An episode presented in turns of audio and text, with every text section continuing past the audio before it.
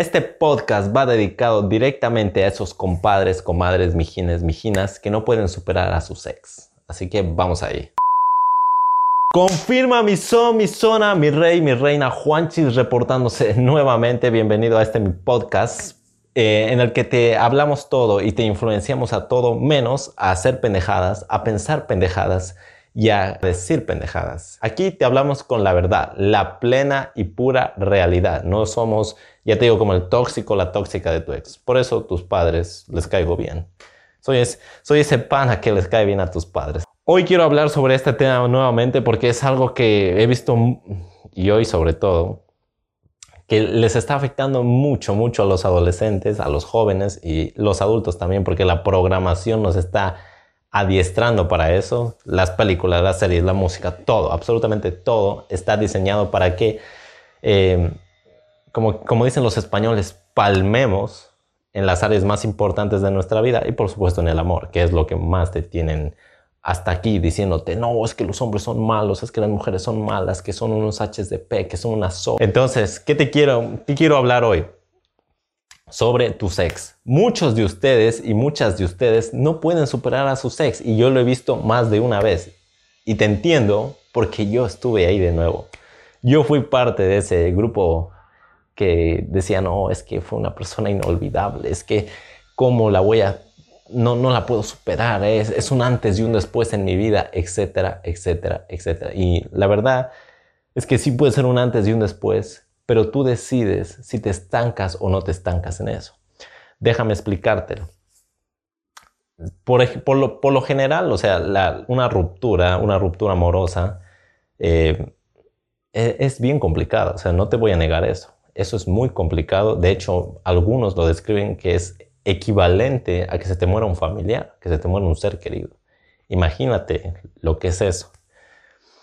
Y está bien que tengas un tiempo de duelo incluso, o sea que pases triste, o sea que no hagas las cosas con las mismas ganas, no es algo que te recomiendo, pero entre comillas es normal eso, o sea, es normal que, que la energía baje después de que suceda eso. Y es entre comillas normal que sea como un tiempo estimado de un año, digámoslo. Pero si ya pasó ese año y tú sigues estancado o estancada en eso, entonces el problema ya no es tu ex, el problema ya no es la ruptura, el problema lo tienes tú. ¿Por qué te digo esto? Porque tú eres la persona que se ha decidido estancar en eso. Veo mucho, a más de una y otra, adolescente sobre todo, que cree que esa persona fue el amor de su vida y que ya su vida se acabó, ya hay un antes y un después, lo lastimaron, entonces ya no va a volver a ser para siempre. O sea, su vida en sí fue, se, fue al fiasco después de eso. O sea, que esa persona no la va a poder olvidar jamás. Y, veo muchos signos, y te entiendo, porque yo fui de esas personas, veo muchos, muchos actos de, como de rebeldía, de que se cortan el pelo, de que ni siquiera eso no está mal, si quieres hacerlo de corazón está bien, pero si lo haces como símbolo de que ya tu vida se fue al fiasco y que de ahí ya no vas a poder socializar nunca más, que ya no vas a encontrar el amor, etc. Eso es una completa pendejada y déjame decírtelo así de claro porque te quiero, porque si no te quisiera no te, no te hablara con la verdad. Sobre todo si eres adolescente, ya te lo dije en un podcast anterior, es 99% probable de que no encuentres el amor de tu vida en la adolescencia. Hay un 1% que sí lo encuentra. Y si tú crees que eres ese 1%, no sabes eso con certeza. Así que no juegues con las probabilidades porque están en tu contra. Lo que quiero decirte hoy y lo que te quiero recomendar son cosas para que de verdad puedas superar a tus ex seas hombre o mujer, mijín o mijina, no pasa nada. La primera cosa que te voy a recomendar es que si no has bloqueado a esa persona, porque muchos de ustedes no pueden superar a su ex porque siguen hablando con él o con ella, porque siguen stalkeando sus fotos en Facebook, en Instagram, en TikTok, etc. Siguen teniendo ese contacto y no saben, no sé si te has dado cuenta, pero te lo voy a decir, que para que puedas separarte, para que puedas decir adiós, es necesario que des un espacio, des una tregua a tu cerebro, a tus recuerdos, a todo. Porque si te sigues bombardeando, muchos de ustedes y muchas de ustedes se ponen a ver las conversaciones anteriores que tenían cuando la otra persona les decía que las amaba, que hay que, que, cuando todo iba viento en popa, cuando todo iba bien. Muchos de ustedes se ponen a ver eso y se ponen a recordar y dicen, no, ¿cómo es posible que la perdí? Eso ya pasó, ya pasó. Perdóname. Y yo sé que te entiendo, que es muy duro que te lo digan así en esos momentos. Pero si ya vas más de un año, eso tiene que seguir, la vida tiene que seguir. O sea, la vida pasa así. Y si tú te deseas estancar en eso, eso no es vivir. Eso es morirse en vida y tú no quieres llegar a tu muerte muerto o muerta en vida. Así que lo primero que te recomiendo es que bloquees totalmente a esa persona. Si esa persona es la que te está buscando, lo mejor que puedes hacer es bloquearla. Porque si ya terminó la relación, el mensaje está clarísimo. Ya se acabó. Si te sigue buscando una y otra y otra vez, es que te están viendo la cara de pendejo, la cara de pendeja. La otra persona se dio cuenta que te tiene a su servicio, a su merced. Y eso, créeme, es de las cosas más denigrantes que puedes hacer contra tu misma dignidad, contra tu amor propio. Porque si te amas de verdad, no estarías, no, no, no aceptarías esas pendejadas. Así que no, no, no toleres eso. Bloquea. Muchos de ustedes les da miedo bloquear porque dicen, no, es que es algo inmaduro, que no, ¿cómo voy a hacer yo eso? Y la realidad es que es una muy buena estrategia bloquear al menos temporalmente a esa persona. No te digo que la odies, esa es la otra, ya vamos a eso. Bloquear, cortar de raíz el contacto con esa persona, créeme, es de las cosas que más te va a eh, sanar, digámoslo así, más te va a hacer sentir mejor, porque te va a permitir ver más allá de la simple situación o del simple sentimiento que estás teniendo ahora. Número dos, y de hecho tendría que ser la número uno, pero como aquí estamos hablando en el caso de que ya haya pasado más de un año y tú sigas sin poder superar. Número dos, si no puedes eh, quedar bien con la otra persona, o sea, no me refiero a que te vayas y supliques, no, no. O sea, simplemente que haya una buena vibra, hazlo. Y eso es lo único que tienes que hacer. No hace falta que pienses en vengarte, no hace falta en que pienses en que, ay, voy a hacer que, que, se arrepienta de haberme dejado. No, no, no. Y mucho peor, ponerte a odiar a esa persona, porque el que se está haciendo el daño eres tú mismo o tú misma. o sea, ¿qué sacas tú odiando a tu ex? Cuéntame, o sea, dime una buena razón para que yo te pueda decir, oye, odiar a mi ex es la mejor opción aunque te haya hecho pendejadas, aunque te haya traicionado, ya si hablamos de términos mayores, no digo que no haya casos muy, muy crueles, pero incluso esos casos muy crueles hay muchos que son un ejemplo para nosotros, que deciden soltar eso y deciden soltar el odio, deciden no odiar a esa persona, deciden que esa persona fue como un tipo de maestro, maestro para ellas, que les ayudó a desarrollar una parte de carácter o de fortaleza de sí mismos o de sí mismas.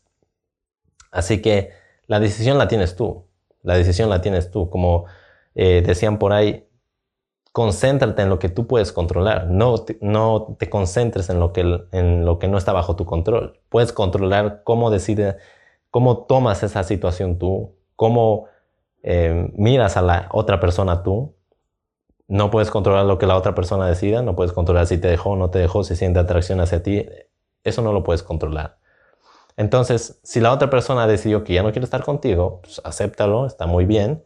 Y tú, por salud mental, por salud incluso espiritual, porque te pudre el alma odiar a otra persona, créeme, vas a desearle lo mejor y vas a seguir con, tu vida y la otra persona que siga con la suya. Así de simple, que todo quede chévere. No hace falta que quede, eh, ay, qué odios, qué resentimientos, qué rencores, qué que berrinches, etcétera, no hace falta ninguna de esas pendejadas, créeme. De hecho, sobra.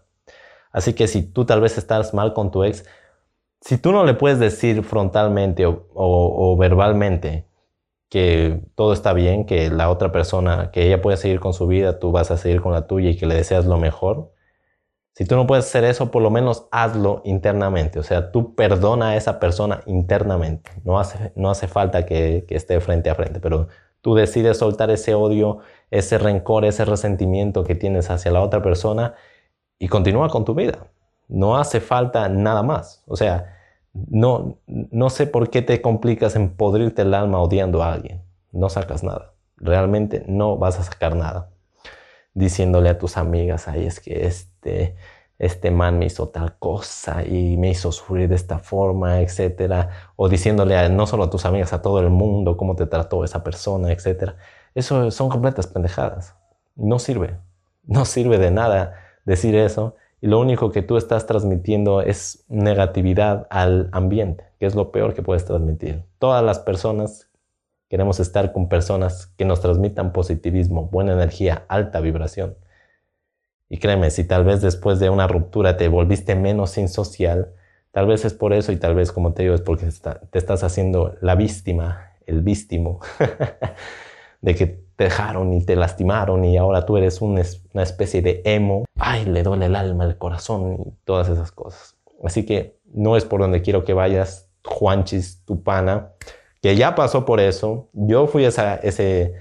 Todo lo que te estoy describiendo, si, si resuena contigo, lo entiendo perfectamente. Si estoy hablando tu idioma, es porque yo estuve ahí y yo lo entiendo perfectamente.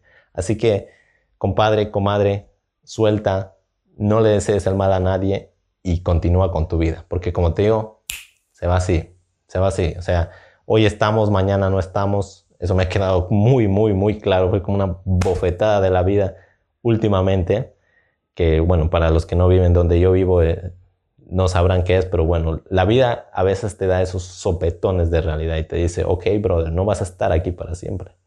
Así que déjate de, de tantas pendejadas. Lo tercero que quiero que hagas es que te des un tiempo para ti. Es necesario que tengas ese tiempo como de de sanación, de curación, le diría yo. Darte tiempo de a ti, darte como ese tiempo de sanación, eh, pasar tiempo contigo es muy bueno, te ayuda a superar bastantes, eh, bastante ese dolor eh, emocional, sentimental que tienes.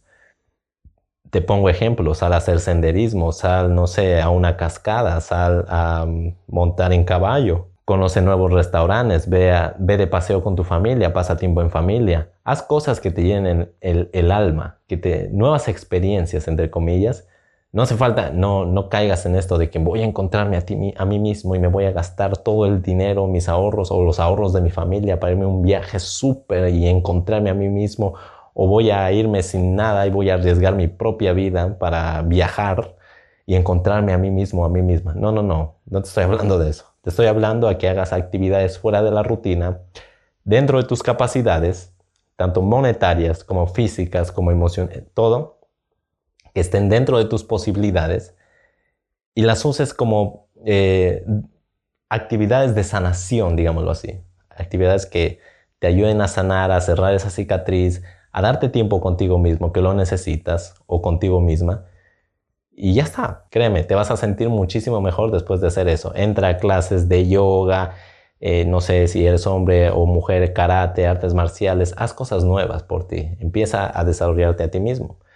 Ya te lo he recomendado mucho. Eso es literalmente el secreto. Pero estas actividades de curación van a dar el inicio a que tú empieces por ese camino. Número cuatro, Dentro de esas actividades de sanación, ya lo puedes incluir a este, es conocer a más personas, a nuevas personas. Si entras a clases de yoga, puedes conocer nuevas chicas. Si entras a, no sé, a un curso de... Si entras a un club de actuación, puedes conocer nuevos chicos, nuevas personas. Empieza a darte cuenta de que el mundo es abundante y que hay muchas más opciones. Más tarde que temprano te vas a dar cuenta de que no solo hay mejores chicos o mejores chicas que tu ex, sino que hay infinidad de mejores y de otro nivel tan impresionante que te va a sorprender por qué estaba sufriendo por la otra persona. Créemelo. una ruptura es, es, un rito de pasaje, es algo que te marca un antes y un después, pero que Tú decides si es para bien o para mal. Así que empieza a conocer nuevas personas, rodéate de, acomoda tu vida de una forma que conocer nuevas personas sea inevitable, sobre todo del sexo opuesto, ya sea si, si eres chica, conoce más chicos, si eres chico, conoce más chicas. Esto no quiere decir, y no te estoy diciendo, por favor, que seas, vayas con esa mentalidad, ay, me las voy a vacilar a todas o como lo conocen, me voy a ligar a todo el mundo. Me voy a volver una so o me voy a volver un pu. No. Simplemente conocer, no te estoy diciendo lígatelas. Conoce, conoce. Date cuenta de la abundancia que hay en el mundo. ¿Ya? Esa es la idea principal. No hace falta que te las vas a ir. Haz nuevas amistades. Si se da una nueva relación, vacancísimo, pero eso es lo que no te recomiendo. Tratar de sacar un clavo con otro clavo. De hecho, el mejor momento para tener una relación es cuando no la necesites, cuando ya estás completamente sano y estás completamente a gusto contigo misma o contigo mismo. Así que ponte pilas con eso. Y número 5, por supuesto, es la última. Trabaja en ti.